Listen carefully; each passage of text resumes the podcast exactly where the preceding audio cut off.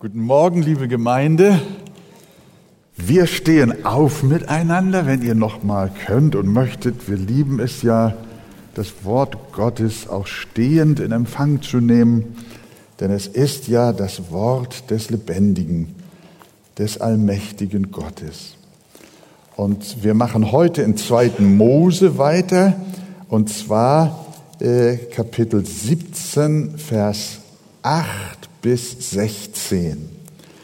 2. Mose 17, Vers 8 bis 16. Da kam Amalek und stritt wider Israel in Raphidim. Und Moses sprach zu Josua, erwähle uns Männer und ziehe aus, streite wider Amalek. Morgen will ich auf des Hügels Spitze stehen und den Stab Gottes in meiner Hand haben. Und Josua tat, wie Mose ihm sagte, dass er wieder Amalek stritt. Mose aber und Aaron und Hur stiegen auf die Spitze des Hügels, und solange Mose seine Hände aufhob, siegte Israel. Wenn er aber seine Hände sinken ließ, siegte Amalek. Aber die Hände Moses wurden schwer, darum nahmen sie einen Stein und legten denselben unter ihn, dass er sich darauf setzte. Aaron aber und Hur unterstützten seine Hände auf jeder Seite einer. Also blieben seine Hände fest, bis die Sonne unterging. Und Josua besiegte den Amalek und sein Volk durch die Schärfe des Schwertes. Da sprach der Herr zu Mose, schreibe das zum Gedächtnis in ein Buch und lege es Josua in die Ohren, nämlich ich will das Gedächtnis Amaleks unter dem Himmel ganz austilgen. Und Mose baute dem Herrn einen Altar und hieß ihn, der Herr ist mein Panier. Und er sprach, weil eine Hand auf dem Thron des Herrn erhoben ist, soll der Krieg des Herrn wieder Amalek wehren von Geschlecht zu Geschlecht. Amen. Der Krieg des Herrn wieder Amalek soll wehren von Geschlecht zu Geschlecht.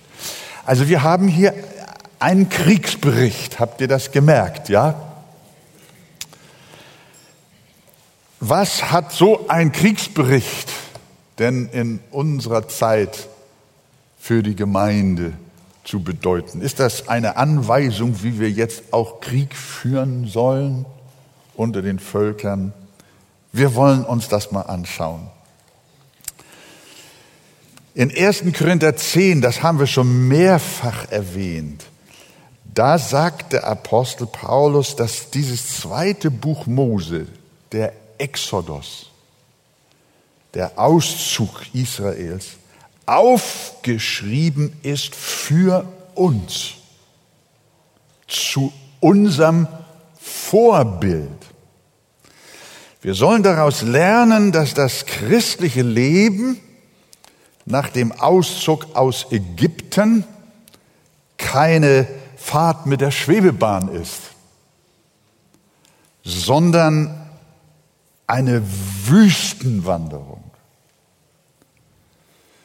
Wir sahen das nach dem Roten Meer, also wir haben das ja gelernt, als ein Abbild auf den Durchbruch in ein neues Leben mit Jesus. Wir haben gesehen, dass nach dieser Neugeburt, nach dem Durchbruch und dem Auszug aus dem Land der Sünde und der Sklaverei, dass da nicht nur Nöte sind, Versorgungsnöte, sie hatten kein Wasser, einmal war es bitter, einmal war es überhaupt nicht da, es gab kein Brot. Ja, das war die Not, die Israel hatte.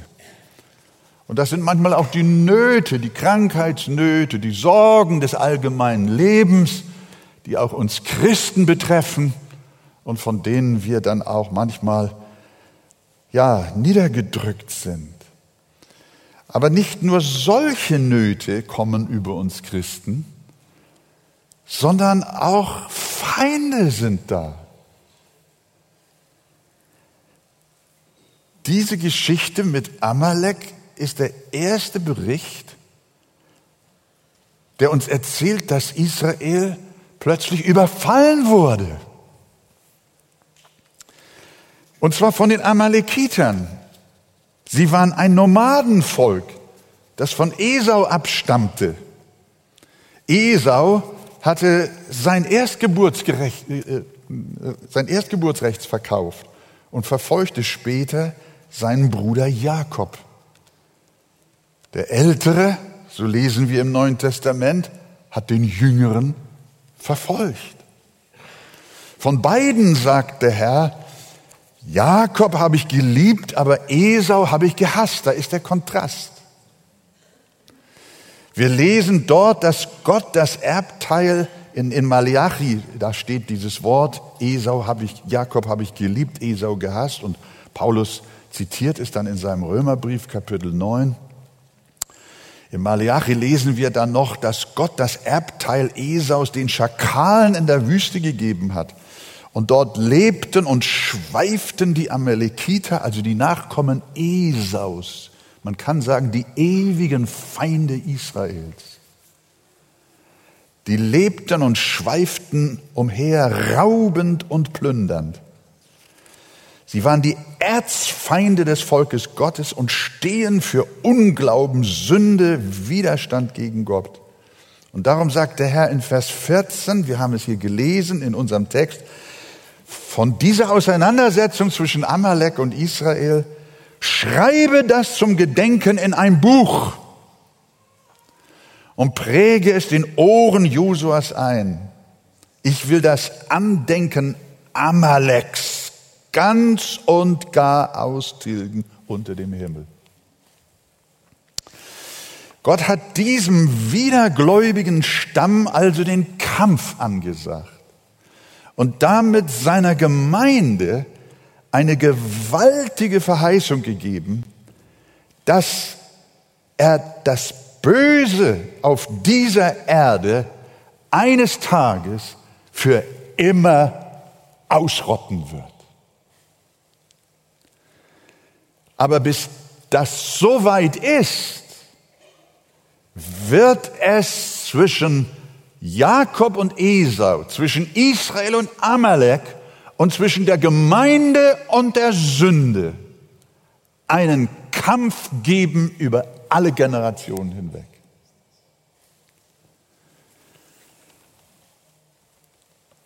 Es geht in unserer heutigen Geschichte also um unsere andauernde Auseinandersetzung mit der Sünde, dem Teufel, dem Bösen, unserer alten, gefallenen Natur. Es geht um die Auseinandersetzung mit dem Amalek. Und so wie Amalek, die Amalekiter, Israel überfallen haben, so überfällt uns auch immer wieder das Böse.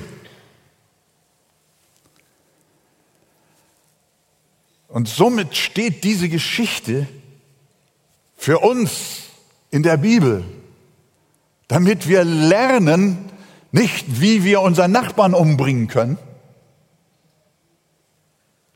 sondern wie wir das Böse in unserem Leben besiegen können. Es geht um unseren lebenslangen Glaubenskampf, von dem Paulus gesagt hat dem, zu dem Timotheus, kämpfe den guten Kampf des Glaubens. Ergreife das ewige Leben, zu dem du auch berufen bist. Und von sich selbst sagt der Apostel, ich habe den guten Kampf gekämpft, den Lauf vollendet, den Glauben bewahrt. Und wie dieser gute Kampf gekämpft wird, das sehen wir anhand unseres Textes. Es ist ein Gleichnis, von dem wir ablesen können, wie das für uns praktisch aussieht. Als erstes sehen wir, dass Mose und Josua nachdem die Amalekiter auf sie zukamen und über sie herfallen wollten, dass Josua und Mose aktiv geworden sind. Mose und Josua haben sich dem Überfall nicht ergeben, sondern sie handelten. Sie wurden aktiv, sie wehrten sich. In den Versen 9 bis 10, ihr erinnert euch und lest es gern nochmal nach. Und Mose sprach zu Josua, erwähle uns Männer und zieh aus, kämpfe gegen Amalek. Und Josua machte es so, wie Mose ihm sagte, und er kämpfte gegen Amalek. Beide, Mose und Josua, legten Tatkraft an den Tag. Sie handelten, sie entwickelten einen Schlachtplan. Und das gilt auch für uns in unserem Heiligungskampf im Kampf gegen unsere böse Natur, gegen die Sünde, gegen das Böse, das uns wie Amalek immer und immer wieder überfällt. Wir sehen aus diesem Text, dass wir gleich Mose und Josua Verantwortung haben. Die Sache mit dem Bösen erledigt nicht der liebe Gott, sondern Du bist herausgefordert, Stellung zu beziehen. Deshalb gibt es zum Beispiel die Worte in der Bibel, Jakobus 4, Vers 7, widersteht dem Teufel, so flieht er von euch. Hebräer 12, Vers 4, ihr habt noch nicht bis aufs Blut widerstanden im Kampf gegen die Sünde. Du sollst gegen die Sünde in deinem Leben bis zu den Haarwurzeln widerstehen. Hebräer 12, Vers 14. Jagt der Heiligung nach, ohne die niemand den Herrn sehen wird. Jesus schildert uns, wie rigoros und entschlossen dieser Kampf geführt werden soll. Hört seine aufrüttelnden Worte in Matthäus 18 und auch in Lukas sehen wir sie. Wenn aber deine Hand oder dein Fuß für dich ein Anstoß zur Sünde wird, dann steck sie in die Tasche. So hau sie ab und wirf sie von dir. Und wenn dein Auge für dich ein Anstoß zur Sünde wird, so reiß es aus und wirf es von dir. Wir wissen ganz genau, was Jesus damit meinte. Er spricht hier von der Konsequenz, die wir mitbringen sollen, wenn es um die Bekämpfung der Versuchung des Bösen und der Sünde geht. Also, die Botschaft, die wir hier finden, tue etwas, Handle, wenn dich deine Augen verführen wollen. Dann schau woanders hin. Wenn Pornografie dich heiß macht, dann sperre den Bildschirm. Wenn dein Mund eine Lüge formulieren will, dann brich es ab und stopp sie und fang den Satz nochmal von vorne an und sprich die Wahrheit.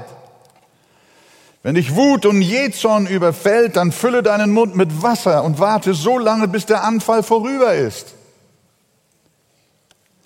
Wenn die Welt dich mit Zweifeln bombardiert, dann konsumiere nicht mehr ihren Müll, sondern dann lies die Bibel. Wenn Geiz dich beherrscht, dann spende nicht den Zehnten, sondern das Doppelte davon. Wenn du Angst vor morgen hast, dann denke daran, wie, Gott, wie gut Gott gestern zu dir war.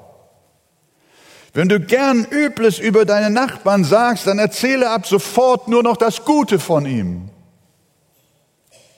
Das heißt, so wie Josua sich Männer zum Kampf auserwählen sollte, so überlege auch du dir eine Strategie, wie du Amalek besiegen willst. Baue dir Hilfen. Schaff dir Erinnerungen Aber bau dich auf, gehe bewusst gegen deine Eifersucht vor, gegen deine Empfindlichkeit. Sage deinem Frust, deiner Kritiksucht, deiner Unzufriedenheit, deiner Nörgelei, deiner Undankbarkeit, deiner schlechten Laune, sag all diesen Dingen den Kampf an. Geh diesen Feinden an die Gurgel. Und ganz besonders deinen sündhaften Gedanken, da fängt ja alles an, im Herzen. Deine böse Fantasie, deine Neid- und Hassgedanken, deine Rachegefühle. Manche hegen auch Schadenfreude. Manche hegen böse Gedanken gegen Gott, Gedanken des Unglaubens. Andere sehen nur schwarz, alles ist schlimm, alle sind verkehrt, nur sie sind richtig. Ihre negativen Gedanken haben sich in ihre Seele hineingefressen. Die Bibel spricht an dieser Stelle auch, bekämpfe das. Du hast es hier mit Amalek zu tun. Paulus beschreibt solche wiedergöttlichen Gedanken als Festungen. Und ich würde mich nicht wundern, wenn viele unter uns hier und auch draußen, die das mit uns über das Internet verfolgen, wissen, wovon ich rede. Von diesen, von diesen Gedanken, die in unseren Köpfen, in unseren Sinnen und Empfindungen sich wie Burgen, wie Festungen aufgetürmt haben. Und du kommst nicht mehr raus aus deiner Angst, aus deiner Fantasie, 2. Korinther 10, Vers 5 heißt es, dass wir alles Hohe, das sich gegen die Erkenntnis Gottes erhebt, zerstören und jeden Gedanken, hörst du, gefangen nehmen unter den Gehorsam Christi. Also wir werden aufgefordert, liebe Gemeinde, aktiv zu sein, wie Mose und Josua es war, die den Krieg gegen Amalek konkret aufnahmen. Wir sollen alles was sich bereits gedanklich gegen die Erkenntnis Gottes erhebt, zerstören und jeden Gedanken gefangen nehmen und ihn Christus unterwerfen. Ich möchte an dieser Stelle unterstreichen, dass wir, wie ich eingangs schon sagte, diese, diesen Bericht nicht als Vorlage für eine Kriegführung unter Menschen oder unter Völkern verstehen sollen sondern es geht um die Kriegführung gegen das Böse in unserem Leben. Und da sagt der Apostel Paulus, und das möchte ich jetzt mir einen kleinen Moment Zeit nehmen, das hier einzuschieben, das gehört aber hier rein. Er sagt, die Waffen unseres Kampfes sind nicht fleischlich, sondern mächtig durch Gott zur Zerstörung von Festungen. Epheser 6, Vers 12. Denn unser Kampf richtet sich nicht gegen Fleisch und Blut, sondern gegen die Herrschaften, gegen die Gewalten, gegen die Weltbeherrscher der Finsternis dieser Weltzeit, gegen die geistlichen Mächte der Bosheit in den himmlischen Religio äh, Regionen. Und diese Wahrheit und Tatsache, das hat die Kirche leider oft sträflich übersehen. Und das mit schrecklichen Folgen. Wie oft in der Geschichte hat die Kirche versucht, den christlichen Glauben fleischlich zu verbreiten, indem sie sogar Kriege führte. Die haben die Bibel falsch verstanden. Und mit Hilfe der Inquisition haben sie Andersdenkende verfolgt, gefoltert und auf den Scheiterhaufen verbrannt. Im Namen des Glaubens und des Evangeliums. Das gibt es heute vielleicht nicht mehr im, im christlichen Sektor, aber in anderen Religionen ist das heute genauso. Was hat die Kirche getan? Sie kämpfte gegen Fleisch und Blut, gegen Menschen, gegen Völker, gegen den Nachbarn. Sie kämpfte gegen Fleisch und Blut und nicht gegen den wirklichen Feind, gegen die unsichtbaren Gewalten der Finsternis. Und so weit sind wir teilweise auch in unseren Tagen nicht davon entfernt. Das tut nämlich die Gemeinde, die Kirche auch heute noch, wenn sie anfängt, politisch zu kämpfen. Wenn sie sich auf das Terrain des Reiches dieser Welt begibt und da kämpft und nicht auf dem Terrain des Reiches bleibt, das nicht von dieser Welt ist. Die russisch-orthodoxe Kirche sagt, die Ukraine sei das Böse. Bei uns hat man oft von kirchlicher und christlicher Seite gehört, der Kapitalismus sei das Böse, Amerika ist das Böse, die Reichen sind die Bösen. Und dann werden Parolen geschworen, Ideologien entwickelt.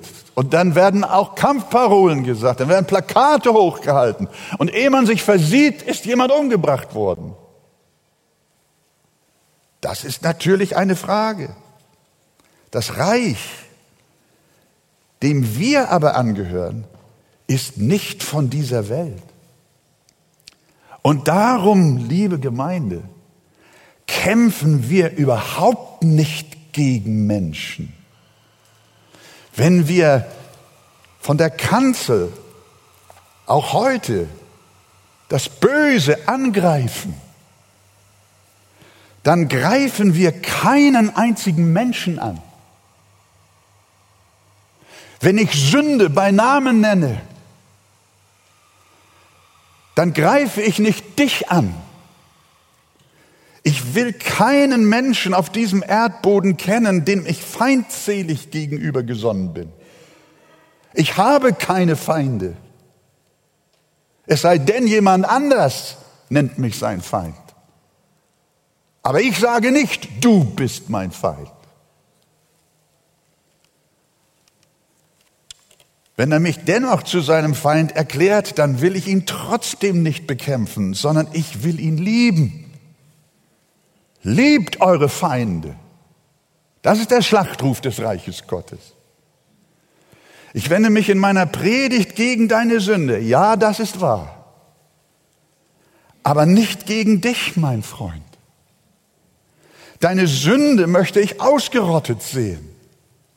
Aber dich will ich gerettet sehen. Deine Bosheit, die hasse ich. Aber deine Seele, die liebe ich. Ich will dich nicht zerstört sehen, sondern das, was dich zerstört, das will ich zerstört sehen. Und das ist die Sünde. Sie ist unser aller wirklicher Feind.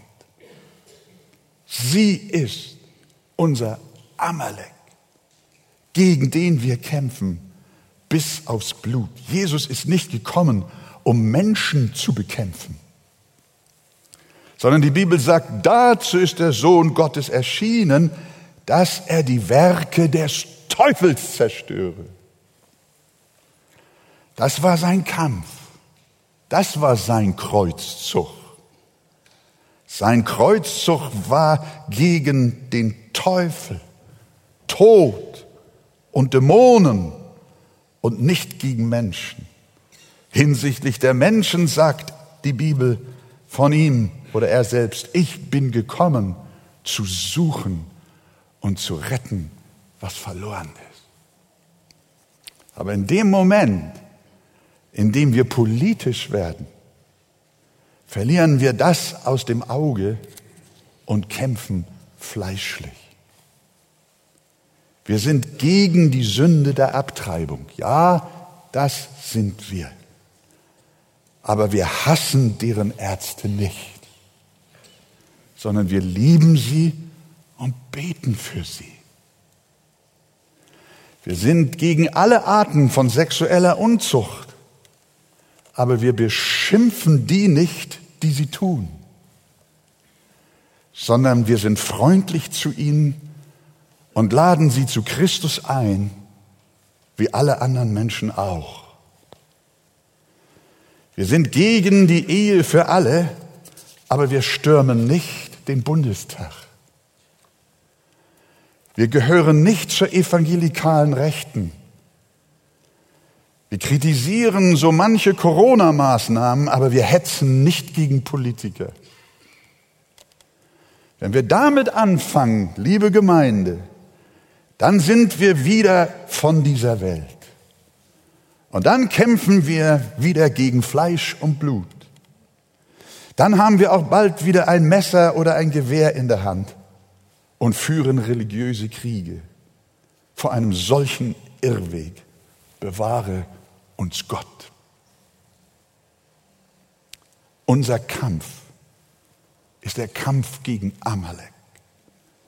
Unser Auftrag ist nicht politische Systeme anzugreifen, sondern das eine unsichtbare System, dem alle Menschen zum Opfer gefallen sind. Und das ist das System der Sünde. Oder lasst uns sagen, das Konzept des Bösen, das die alte Schlange der Teufel in diese Welt eingeführt hat. Wir Gotteskinder kämpfen nicht gegen Fleisch und Blut. Wir kämpfen nicht gegen Machtsysteme, die vielleicht in Moskau sind oder in Washington, in Peking oder in Brüssel sitzen. Nein, wir kämpfen, hör mal, wie die Bibel es sagt, wir kämpfen gegen die Gewalten und Weltbeherrscher, die in der Finsternis wohnen, gegen die geistlichen Mächte, die im Unsichtbaren ihr Wesen treiben und sich von dort aus die gesamte Welt unterworfen haben. Ost, West, Nord oder Süd. Unser Schlachtfeld ist kein sichtbares, sondern ein unsichtbares. Unser Kampf ist nicht fleischlich, sondern unser Kampf ist geistlich. Könnt ihr das mal mit einem Amen unterstreichen, wenn ihr das wollt? Das ist das Entscheidende. Und wenn wir diesen Punkt verlieren, dann ist die Herrlichkeit der Gemeinde Jesu schon verloren. Sie ist schon dahin.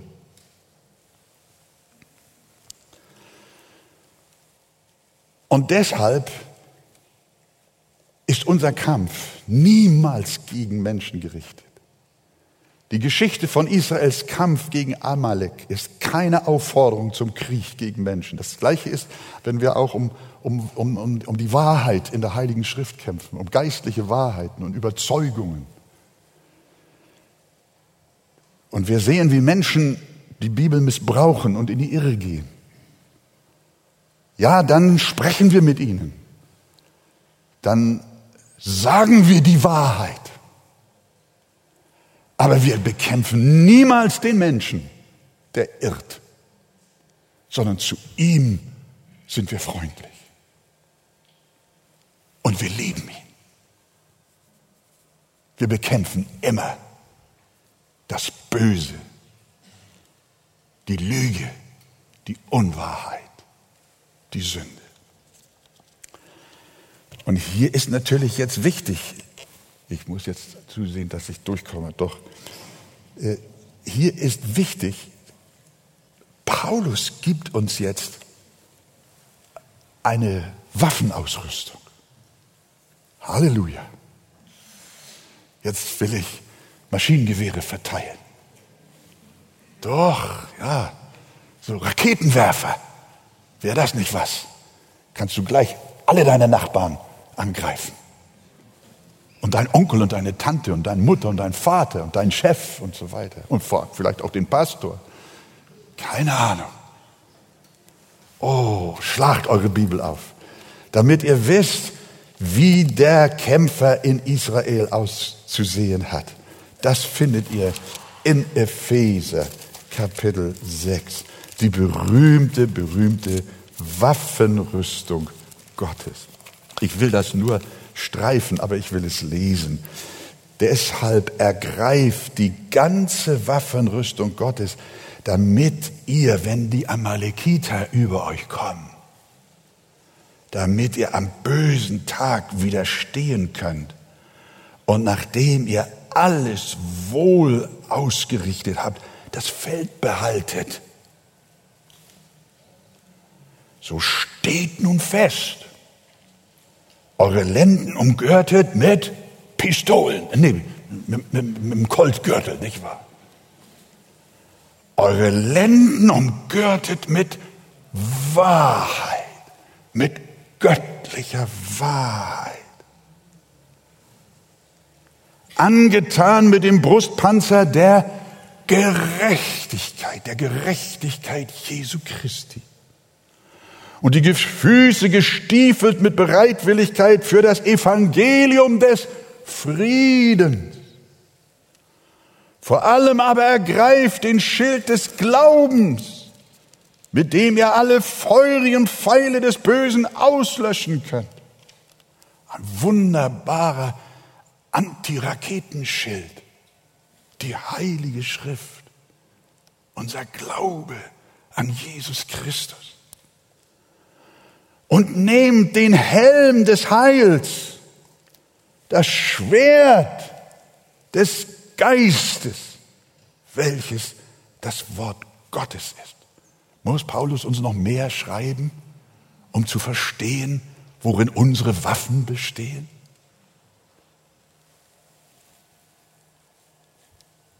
Gott helfe uns, dass wir erkennen, dass wir nicht in einem politischen, nicht in einem gesellschaftspolitischen, nicht in einem fleischlichen Kampf stehen, sondern in einem geistlichen, in der Auseinandersetzung mit der Finsternis mit der Sünde.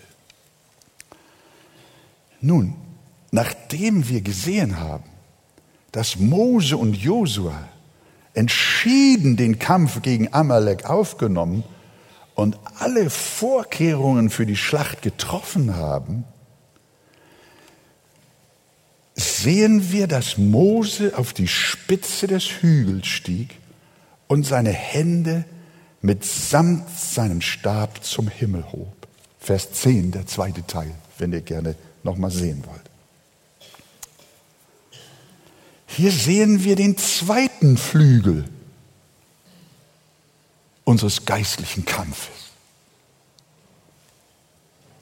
Der eine ist anpacken, kämpfen, arbeiten, handeln, wirken. Und zwar so intensiv, als ob alles an uns liegt. Josua hat im Grund, auf dem Feld, im Tal, alles gegeben, um diese Amalekiter niederzuschlagen. Mose, warum gehst du nicht mit? Aaron, du musst doch Josua unterstützen. Hier ist ein Schwert.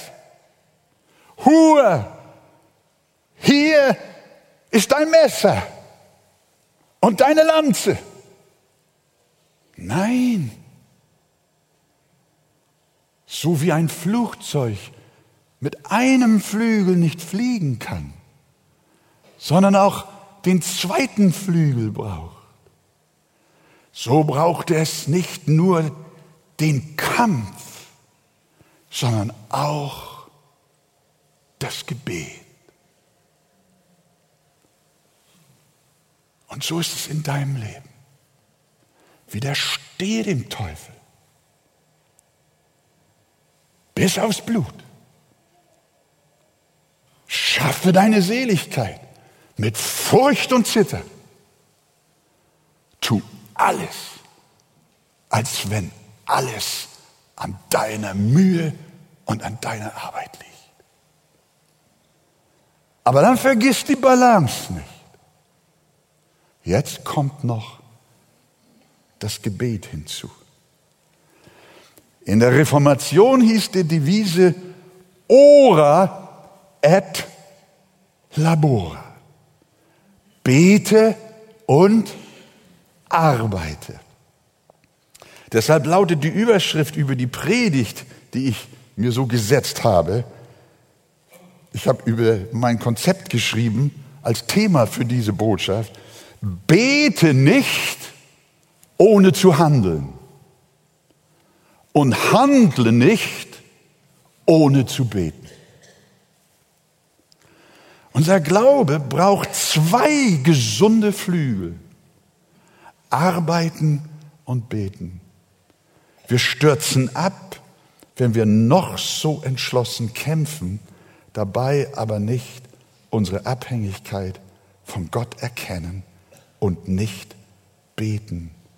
Ohne Gebet ist alles nichts.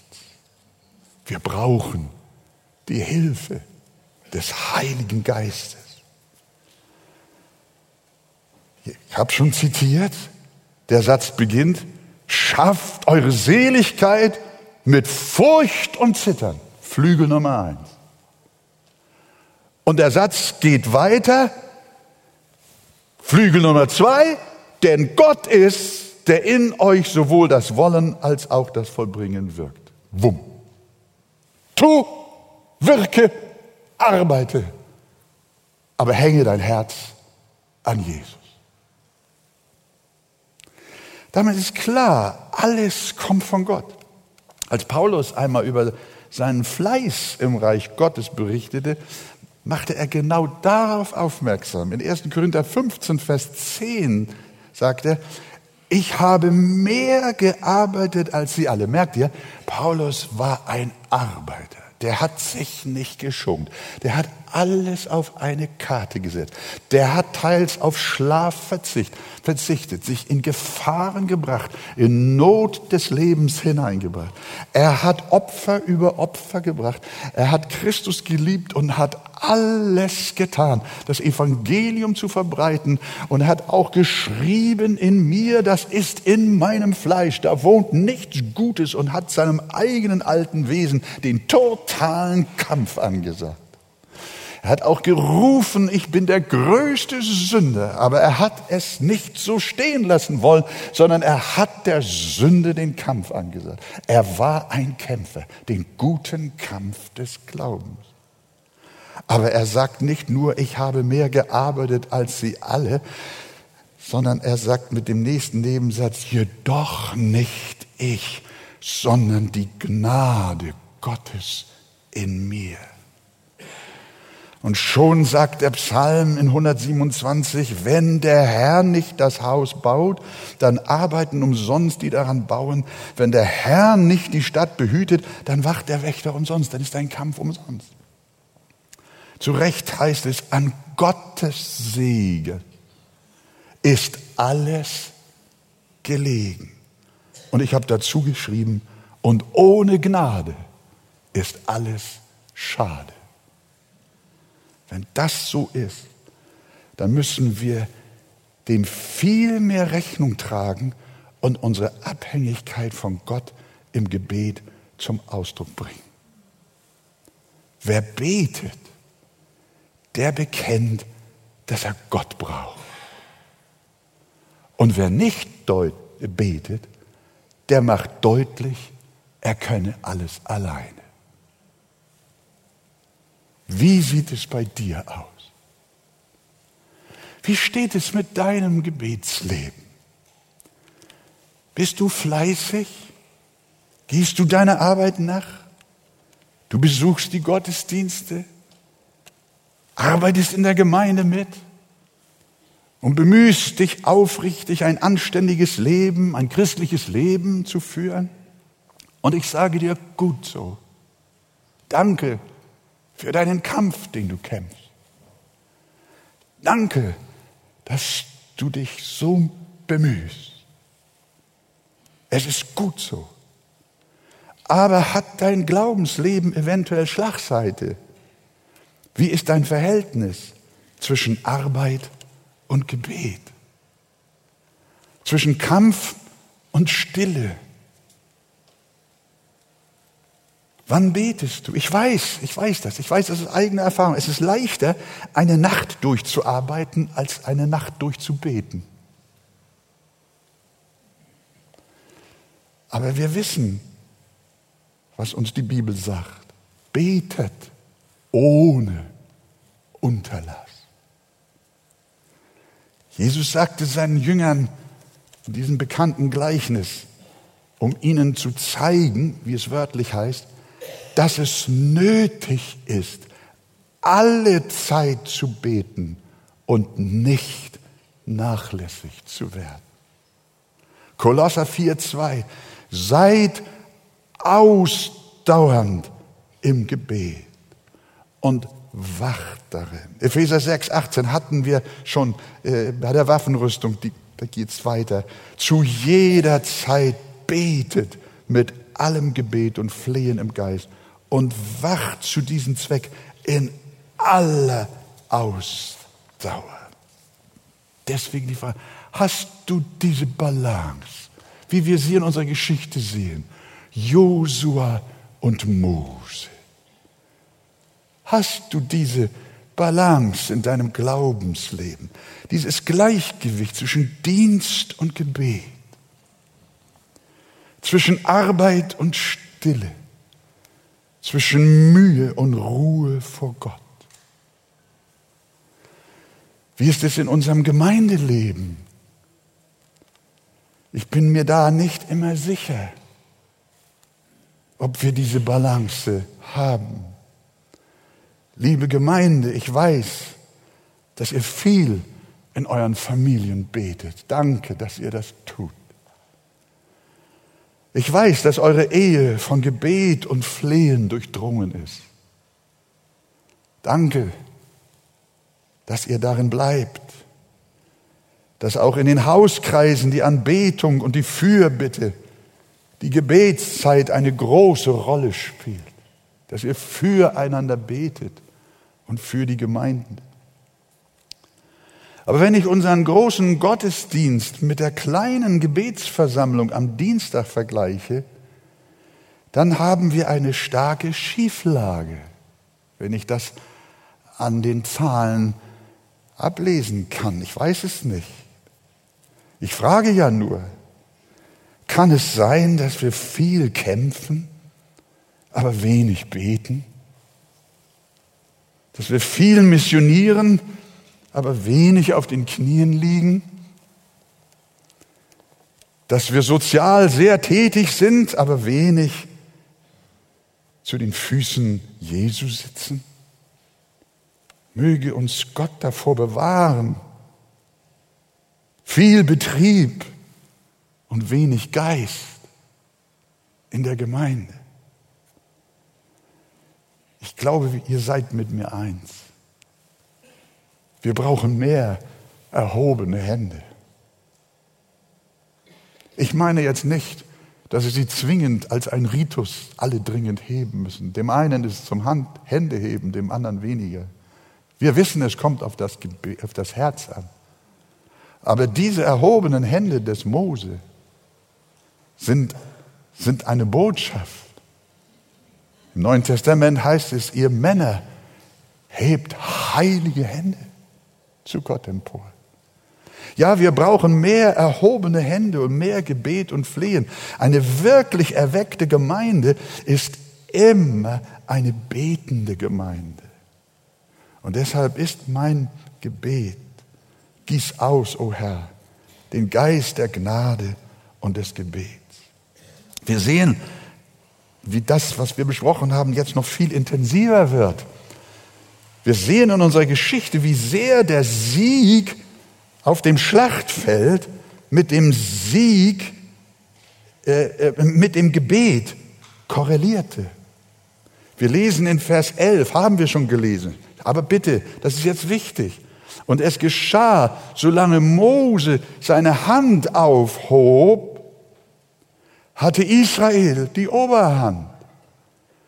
Wenn er aber seine Hand sinken ließ, hatte Amalek die Oberhand. Ganz einfach gesagt, wenn du dein Leben in Gebet eintauchst, ist dein Sieg stärker über deine alte Natur und über deine Sünde. Wenn du aufhörst zu beten, wird Amalek dich überwinden und du wirst fallen. Wenn das Ringen vor Gott zunahm, dann nahm auch der Sieg zu. Wenn das Gebet aber abnahm, dann nahm auch der Sieg ab. Ich bin fest davon überzeugt, dass das auch bei uns so ist. Wenn die Flut des Gebetes und der Anbetung in der Arche steigt, dann werden Seelen gewonnen. Dann werden wir noch mehr Taufen haben, dann werden wir noch mehr Wachstum sehen, geistlich und auch an Zahl. Die Herrlichkeit des Herrn wird noch mächtiger sein, wenn wir unsere Arbeit in noch mehr Bitten, in noch mehr Flehen, in noch mehr Lobpreis und Anbetung, in noch mehr Danken eintauchen. Ich sag euch, liebe Gemeinde, wir werden gesellschaftlich nicht dadurch relevanter, indem wir uns in die Politik einmischen sondern wir werden dadurch in unserer Gesellschaft relevanter, wenn die Heiligen mehr beten, wenn wir die geistliche Schlacht schlagen, dann, dann wird man uns in unserer Stadt wahrnehmen. Aber nicht, wenn wir einer politischen Partei beitreten. Die Welt wird uns sehen, wie wir leben, wie wir wirken, wie Menschen hereinkommen. Sie wird das Licht sehen, das die Finsternis überwindet. Unser Kampf ist geistlich und nicht fleischlich. So wird es auch in der Familie sein. Ihr Familienoberhäupter, seid Priester und Beter in eurer Familie. Ihr Väter, überlasst das Gebet für die Kinder und mit den Kindern, nicht allein den Müttern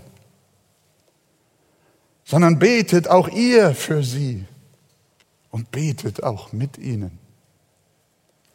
Sprich mit deinen Kindern über deinen Glauben und über dein Herz, über deine Anfechtung. Heuchle den Kindern nicht Perfektion vor, sondern lass sie wissen, dass du auch ein Sünder bist. Und komm mit deinem Kind gemeinsam zum Kreuz und zeige deinen Kindern die Herrlichkeit der Erlösung in dem Blut Jesu Christi. Wenn euer Haus mit Gebet durchduftet ist, werdet ihr eine Atmosphäre des Friedens, der Freude und des Vertrauens unter euch haben. Arbeitet und betet, das ist wahr. Versorgt eure Familien, lasst euch befördern, Zeigt euch in der Gemeinde, wie ihr vorangeht. Alles gut, alles gut. Arbeitet, singt im Chor, arbeitet im Hauskreis, helft beim Ordnungsdienst, arbeitet überall mit. Aber der Betrieb alleine in deinem Leben, der christliche Betrieb, der macht es nicht. Arbeite, jawohl, aber bete auch. Tut eure Erziehungsarbeit und sucht zugleich das Angesicht des Herrn. Und das Letzte. Wir lernen noch etwas aus der Geschichte. Aaron und Hur kommen hier noch ins Spiel. Vers 12 und 13. Aber die Hände Moses wurden schwer. Darum nahmen sie einen Stein und legten ihn unter ihn. Und er setzte sich darauf. Aaron aber und Hur stützten seine Hände auf jeder Seite eine. Halleluja. So blieben seine Hände fest seine Gebetshände, bis die Sonne unterging. Und Josua überwältigte Amalek und sein Volk mit der Schärfe des Schwertes. Welch ein wunderbares Bild von Einheit und Kraft im Gebet. Die Botschaft daraus für uns, stützt euch gegenseitig im Gebet. Findet zu dritt, zu viert oder fünf zusammen und betet für den streitenden Josua. Nicht jeder von uns kann Missionar sein. Nicht jeder kann Josua sein. Nicht jeder kann Mose sein. Nicht jeder kann Pastor sein oder Sonntagsschullehrer oder Lehrerin. Aber jeder von euch kann im Gebet mithelfen und einander die Arme stützen. Spurgeon soll unter seinem Predigtpodium einen Gebetskeller gehabt haben. Das wäre eigentlich ganz toll hier. Und wenn er eine Schwäche beim Predigen spürte und er meinte, dass ihm die Kraft des Geistes fehlte, dann stampfte er unauffällig oder vielleicht auch doller auf den Fußboden. Ich würde es am liebsten auch gleich tun. Sodass die Beter darunter noch in ihr zum Herrn für ihren Pastor beteten. Wir wir könnten das ja heute elektronisch lösen, nicht wahr? Wir müssten ja nicht stampfen. So eine Klingel hier irgendwie. Oh, ihr Lieben, ich klingel jetzt auch, bitte. Ist gerade jemand da, der auch betet, während du da sitzt? Wir hören von ihm, alsbald gewann das gepredigte Wort wieder die Oberhand und es wurde stark in der Errettung von Menschen und der Stärkung des Glaubenden. Ich möchte mich an dieser Stelle auch sehr herzlich bedanken bei euch, den vielen, wie ihr auch für mich gebetet habt in den letzten Monaten, eigentlich schon alle Jahre. Ich habe diese stärkende, stützende Kraft im Gebet gespürt. Ich habe den Hur auf der einen und den Aaron auf der anderen Seite gehabt. Ich habe euch gehabt und wir haben zu Gott gebetet. Und er hat gehört. Und wir beten füreinander. Ein unbeschreiblicher Reichtum. Das Gebet vor dem Gottesdienst. Wisst ihr eigentlich, dass wir das auch haben wieder im großen Jugendraum? Um halb zehn, glaube ich. Viel zu wenig. Eigentlich müsstet ihr schon um sieben zusammenkommen. Das Gebet vor dem Gottesdienst im großen Jugendraum, dort dürft ihr wie Aaron und Hur zusammen mit Mose für den Josua beten, der dann gerade die Kanzel betritt.